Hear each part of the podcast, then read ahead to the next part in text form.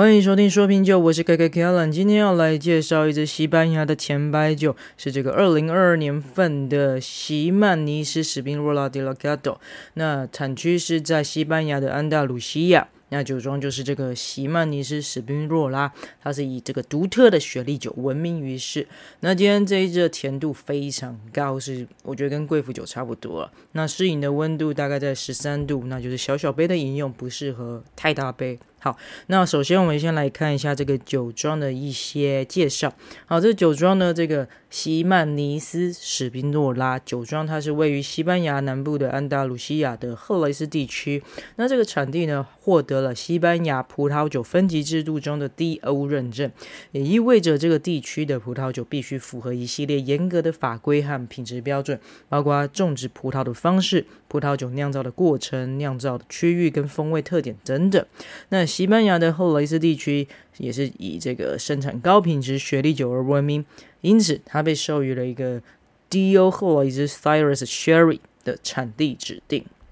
好，那根据公元前一世纪的希腊地理学家斯拉伯特的说法，赫雷斯地区的葡萄藤几乎是一千年前由腓尼基人引入的。那今天这个酒庄席曼尼斯史宾诺拉，它最早最早历史可以追溯到一七二九年，是整个赫雷斯地区独一无二的酒庄。那因为没有其他家族专门致力于这个佩德罗西梅内斯这个葡萄品种，那所以有有有可能就是因为。这个他很专注在这个葡萄的这个种植，这个品种的种植，所以获得了西班牙当局的认可。那接下来我们来稍微介绍一下这个葡萄品种。这葡萄品种是我第一次看，它的名称有一点难念，中译的名字叫做佩德罗西梅内斯。好，通常业内人士都简称为 P 叉，还有就是 PX 这个取字首这个缩写 P 叉。好，那这个。在这个席曼尼斯史宾若拉这酒庄呢，他们很坚持传统，非常注重种植 P 叉的葡萄。那这个葡萄品种，它也是西班牙最出色的甜酒的主要成分之一。那我们来说说这个 P 叉品种的历史。啊，P 叉品种呢，它是由这个，它是在这个西班牙国王卡洛斯一世跟德国国王卡洛斯五世在统治时期抵达伊比利亚半岛。那当时有一些来自莱茵河和莫泽尔河河岸的农民呢，被征募成所谓的德国军团，他们组成了西班牙帝国的军队，并且呢，在一五一九年，随着这个帝国的宣告后，随着皇帝返回了西班牙。很显然的，随着德国军团来。还有这个葡萄种植者，他们将伊比利半岛前前未知的一些葡萄的葡萄汁也带到了西班牙。那这种葡萄呢，它的特性上面跟德国这种 Riesling 这种等等这些德国的葡萄品种有很大的相似处。但是呢，经过了五百多年的发展呢。这个葡萄品种已经不再是当初这五百年前的葡萄品种，进而演化而成今天的 P 叉品种。那这个酒庄席曼尼斯史宾若拉酒庄呢，它非常的坚持传统，他们呢采用纯手工的采收，然后呢他们会小心翼翼的把这些采收的葡萄放在食物垫子上，然后摆放在葡萄藤之间的空地。好，你们有印象有有没有看过这个葡萄的？葡萄园呐、啊，葡萄园它那个葡萄藤嘛，一一排一排的，那排应该是我估计，应该是排排在这个葡萄藤跟葡萄藤之间这个排列的这个空地上面。好，然后铺露在这个阳光之下，让每一个葡萄颗粒可以脱水，然后蒸发它的水分之后呢，把这中间里面的果糖浓缩起来，有点类似像葡萄干的感觉。那每吨的新鲜葡萄，它只能获得三百公斤的葡萄干。然后呢，酒庄会将这一些葡萄装箱后呢，带回去进行榨汁。那每吨新鲜的葡萄只能获得两百公升的葡萄汁。所以说啊，这个葡萄酒，葡萄从到产葡萄酒的产出，它的产量是非常低的。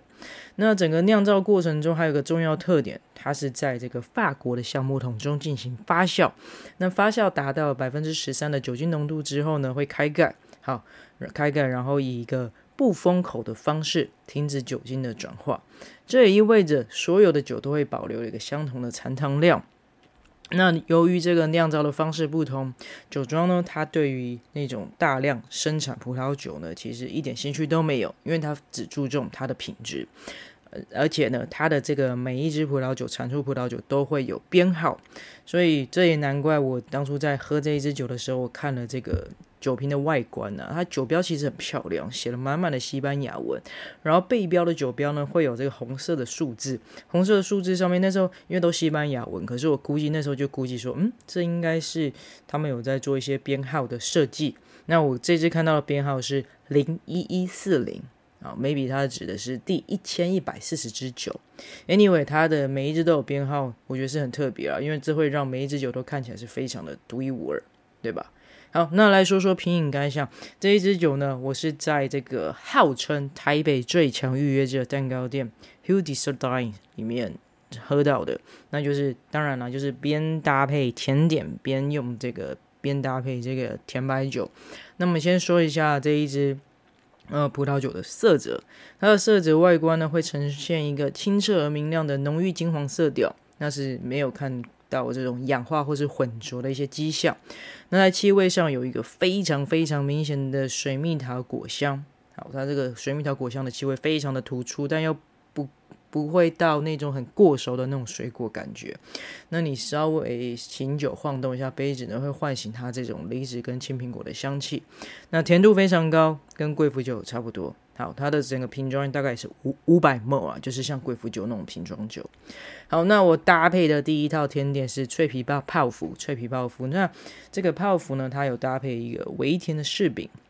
嗯，做的很漂亮，微甜的柿饼跟带点酸度的。莱姆酒卡士达酱，好，那我就觉得它这个可能单吃甜点的时候，因为泡芙本身也有一些甜度嘛，可是你旁边又搭配这个稍微有点衬托出这个泡芙甜味的这一些配配件，像是这个甜柿饼、微甜的柿饼，或是这卡士达酱。Anyway 呢，你这算是一个比较重口味的甜点，那你这个重口味的甜点再搭配一个甜度非常高的一个甜白酒，竟然毫无违和感。很棒诶，因为我觉得相较之下，因为酒的甜度是比这甜甜的甜度还要高，好，比这一道甜点的甜度还要高，所以呃，再搭配起来像，我觉得天哪，竟然没有违和感，然后呃，也不会让我觉得说有喝到酒精浓度很高的那一种酒，就会觉得呃，我吃了甜点，然后甜点的甜度，然后然后再配一口酒的时候，诶，那个层次居然会可以很明显的凸显出来，然后然后并。不会让我觉得说，哎，很甜腻或者是什么，我觉得很让我蛮惊艳的。好，那随着第一道结束之后呢，在第二道上的是一个红酒慕斯。那这是一个由呃，我看了一下它的菜单跟这个当天这个人员的介绍，是由这个文旦，然后还有这个洛神果胶，还有一些季节水果丁跟一些糖片组合成的。那也是一道带点酸度的甜点。哦，那个慕斯很很漂亮，它也做成那个爱心的形状，哦，带点酸度的甜点。那也是一样，它算是一个我觉得算是口味偏重的一道甜点。那你搭配一个甜度很高的一个甜甜的葡萄酒的时候，呃，是非常搭配的。所以，呃，就如这个当天人员的推荐，他那时候就说，呃，这支酒应该蛮适合搭这个前两道的甜点。那果然搭下来是非常的不错。好，那那是蛮推荐的了，好吗？好，那满分五分，我会给四点九分，因为这个呃，已经不是第一次了，已经不是第一次用这个甜白酒搭配甜点。我的第一次是在德国，好吗？那当然，这个经验会留在之后的特别集跟大家分享。好，那我也觉得非常的惊艳，因为如果说第一次的话，应该说是第一次在台湾吃到这样的搭配，对，因为非常的惊艳。那蛮期待了，蛮期待之后如果有遇到这个喝到这么甜的白酒的时候，是不是有这么棒的甜点可以一起做搭配？呃，有点令人难忘那个口感，好吗？而且是搭了这个没有甜腻感，然后也没有让我喝到这种很浓厚的酒精感。整体的味蕾上搭配是非常棒的，所以我觉得餐厅它不不愧这个是号称台北最难订的这个甜点店，它无论是在甜点的制作上，或者是选酒的上面都是非常的专业，好吗？那有机会的朋友欢迎去 好预约订订看，好吗？好，那最后要强调一下，本人评分仅供参考，禁止酒驾，未满十八岁禁止饮酒。今天节目先到这边喽，拜拜。